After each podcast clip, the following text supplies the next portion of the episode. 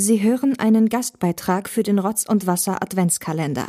Für den Inhalt sind ausschließlich die Gastredner verantwortlich.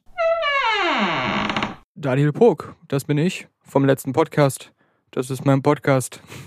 Ich wurde gebeten von meinen guten beiden Freunden, die Betreiber dieses deutschen mir bekannten Podcasts, den ich hiermit unterstützen möchte. Eine Geschichte zu erzählen, die ein fröhliches Ereignis ist von Weihnachten. Ich habe es ehrlich gesagt, ich bin mir nicht sicher, ob sie es nicht genau geschrieben haben oder ob ich es einfach vergessen habe, aber ich erzähle euch was anderes. Eine traurige Geschichte von Weihnachten. Von mir aber immerhin.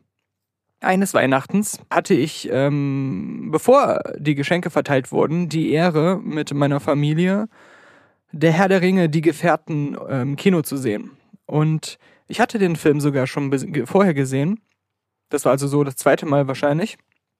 Und trotzdem aus irgendeinem Grund, ich kann es mir nicht erklären, ich war ja noch eine ganze Stange jünger damals, da war ich ja noch ein Kind, hat mich dieser, dieser Tod von, von Boromir am Ende, dieses, dieses sich opfern, im, noch, noch die Kurve kriegen, so ein bisschen ganz am Schluss, aber sich dann opfern und, und dann noch dieser, dieser Königstreue-Schwur mit Aragorn.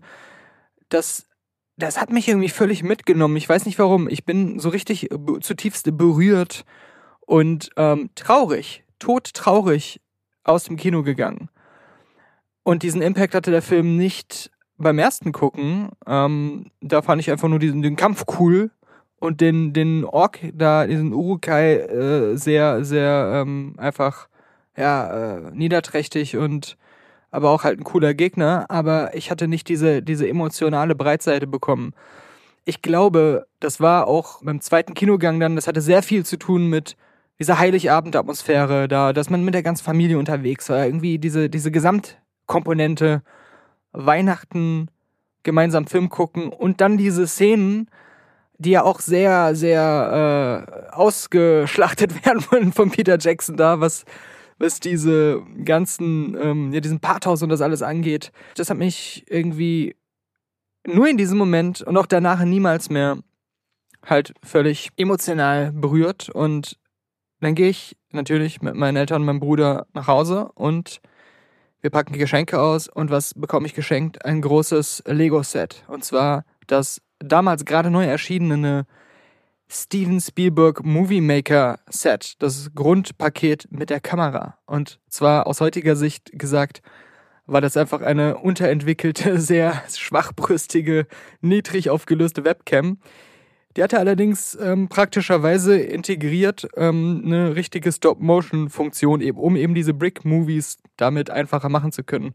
Dass man dann halt irgendwie, wenn man auf den Knopf drückt, direkt Einzelbilder nur aufnimmt, die dann nachher zu so einem Film dann automatisch generiert werden mit der Lego-Software, die dabei war. Auch natürlich alles sehr eingeschränkt und ich musste schon von Day One an, um die Sachen damit zu machen, die ich filmisch damit dann mir vorgestellt habe, musste ich halt unendlich viele Workarounds und und äh, Tricksereien äh, da anwenden und Features äh, missbrauchen für Sachen, für die sie gar nicht gedacht waren und all diese Geschichten. Aber that's besides the point ich habe mich eigentlich, das war ein Wahnsinnsgeschenk. Das war etwas, was ich mir gewünscht hatte, was richtig auch für meine Verhältnisse damals teuer war und auch etwas war, was, wovon ich glaubte, ach, das bringt mich mit meinen Ambitionen, mal selber Filmemacher zu werden, irgendwie voran.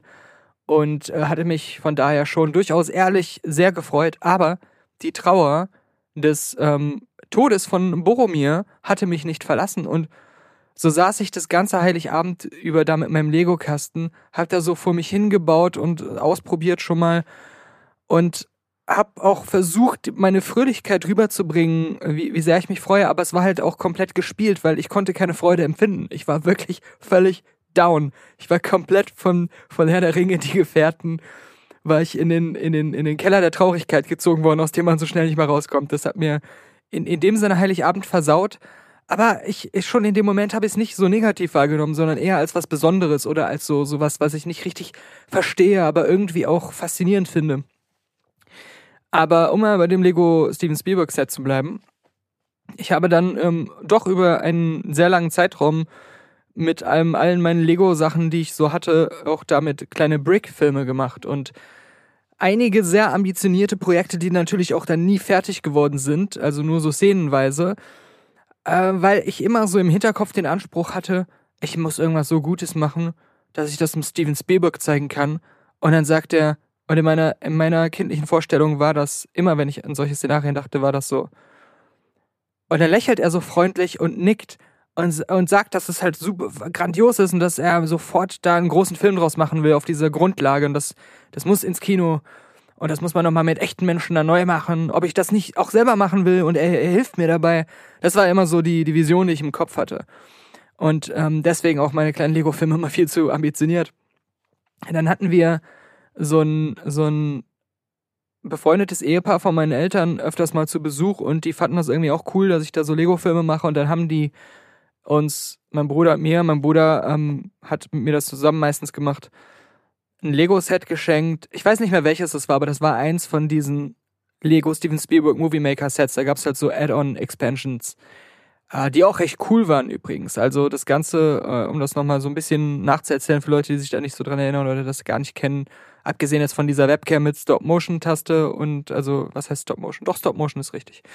Ähm, und halt ein paar filmtypischen äh, Bauteilen, auch was die Set-Umgebung drumherum angeht. Also das haben die natürlich dann auch immer so aufgezogen.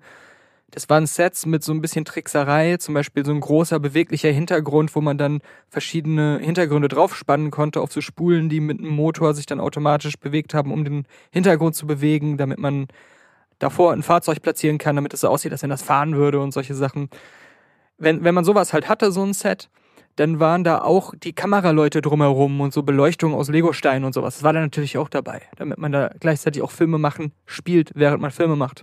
Die Erweiterungssets, das waren dann so Sachen wie so ein Stuntman-Auto mit äh, so einem Stück Straße, wo dann bestimmte Effekte ausgelöst werden konnten auf Knopfdruck. Sowas in die Richtung haben wir dann geschenkt bekommen und dann wollte ich denen zeigen, was ich so zuletzt gedreht habe mit, dem Steven Spielberg-Set. Und man muss sich das so vorstellen, das war zu dem Zeitpunkt, als gerade kurz vorher die schrecklichen September 11 Terroranschläge in Amerika in New York passiert sind. Ich hatte diese Szene, die mich sehr viel Zeit gekostet hat und sehr viel Mühe, Bild für Bild sie hinzukriegen, dass sie cool aussieht. In meinem Film.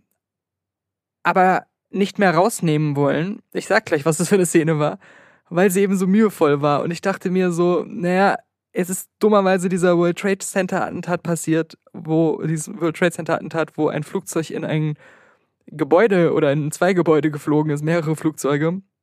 Und in meinem Film gibt es eine Szene, wo ein ähm, Meisterdieb, weil das war so ein Science-Fiction-Heist-Movie, ein, ein Meisterdieb mit einem Science-Fiction-Jet absichtlich in ein Hochhaus crasht um vorher aber abzuspringen und auf ein anderes Gebäude zu springen mit Fallschirm, um dann dort ähm, etwas zu klauen.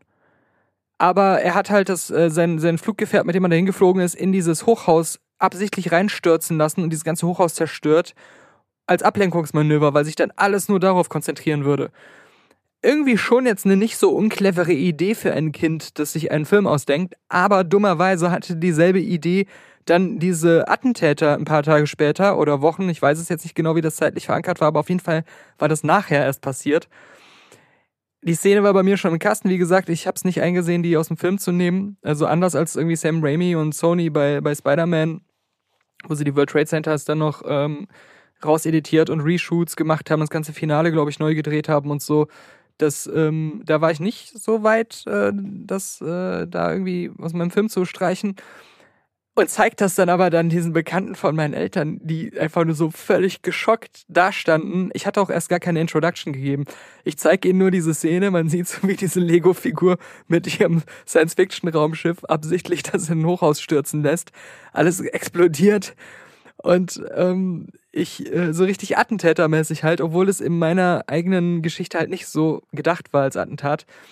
Ähm, diesen Collateral Damage hatte ich da auch äh, noch nicht so einkalkuliert, der dabei entsteht bei dieser Aktion.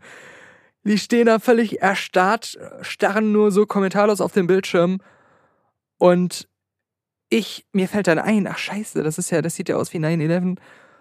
Dann drehe ich mich so um und sag so, ja, ich hatte das natürlich schon ähm, vor den, den Anschlägen vom 11. September gedreht. Ähm, das war jetzt, also ist ein bisschen blöd jetzt, ne? Also, aber ich habe das wirklich mir schon vorher ausgedacht. Und dann sind sie einfach kommentarlos gegangen. Ich bin mir nicht sicher, ob sie noch jemals sich nochmal mit meinen Eltern getroffen haben. Kein, kein Witz. Ich glaube, ich glaube, sie haben sich nie mehr mit meinen Eltern getroffen, aber ganz sicher haben sie mir nie mehr ein Lego-Set geschenkt. Das, das Gute war, sie hatten mir alle Interessanten bis dahin schon geschenkt, also ähm, habe ich jetzt nicht wirklich dadurch selber irgendwas Wichtiges verpasst. Aber ja, vielleicht noch eine kleine Anekdote, ähm, die ein bisschen lustiger ist als meine bisherigen. Äh, dass ich, ähm, um nochmal auf diese Fantasie zurückzukommen, die ich immer hatte als ein, ein Kind, das schon immer aufgewachsen ist mit dem Gedanken, auch irgendwann mal selber Filmemacher zu werden, dass ich dieses, dieses Szenario wirklich, ich mache irgendwas Cooles und dann fahre ich zu Steven Spielberg nach LA, klingel bei dem privat und dann macht er die Tür auf und sagt, hallo, wer bist du denn? Und dann sage ich, ja, guten Tag, ich komme aus Deutschland. Äh, ich habe hier ein tolles Drehbuch geschrieben das müssen Sie lesen. Geben Sie mir zehn Minuten, ich werde Sie überzeugen. Also das war immer so meine Fantasie, wie sowas abläuft. In meiner Fantasie passiert aber, passiert früher aber immer Folgendes. Er findet das irgendwie amüsant und charmant und sagt, ähm, okay, give it a shot. Und lässt mich dann rein in sein Privathaus, wo ich vor der Tür einfach stand und sagt, möchtest du Eistee trinken? Ich weiß nicht, immer, immer, immer dieses Szenario endete damit quasi oder hat sich damit ausgespielt, dass Steven Spielberg mir dann noch Eistee anbietet und dann aus dem Zimmer geht und dann wieder reinkommt und ich sitze in so einem so mäßig geschmackvoll eingerichteten LA Apartment Wohnzimmer mit Blick auf den Garten, warte da mit meinem ausgedruckten Drehbuch in der Hand und äh, vielleicht manchmal noch so meinem gerade aktuell besten Schulfreund neben mir, der mich begleitet hat. Und ähm, irgendwann kommt Steven Spielberg mit so einem klapprigen Servier, ähm, wie nennt man das, äh, Servier-Tablett rein, wo so große Gläser voll mit ähm, frisch gemachtem Eistee drauf sind und lächelt die ganze Zeit dabei und stellt das auf den Tisch und dann fange ich an zu erzählen. Und das war immer so, weiß nicht, so eine wiederkehrende Fantasie, die ich immer hatte. Aber wo ich auch immer fest davon überzeugt war, das wird irgendwann so ablaufen.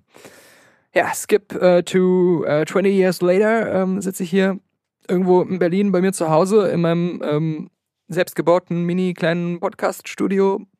Und wenn du oder sie, ganz besonders wenn es eine sie ist, Lust haben, äh, mehr von mir zu hören, meistens sogar besser als heute und oft sogar mit Gesprächspartnern, klicken Sie doch einfach auf www.dieletzte.website.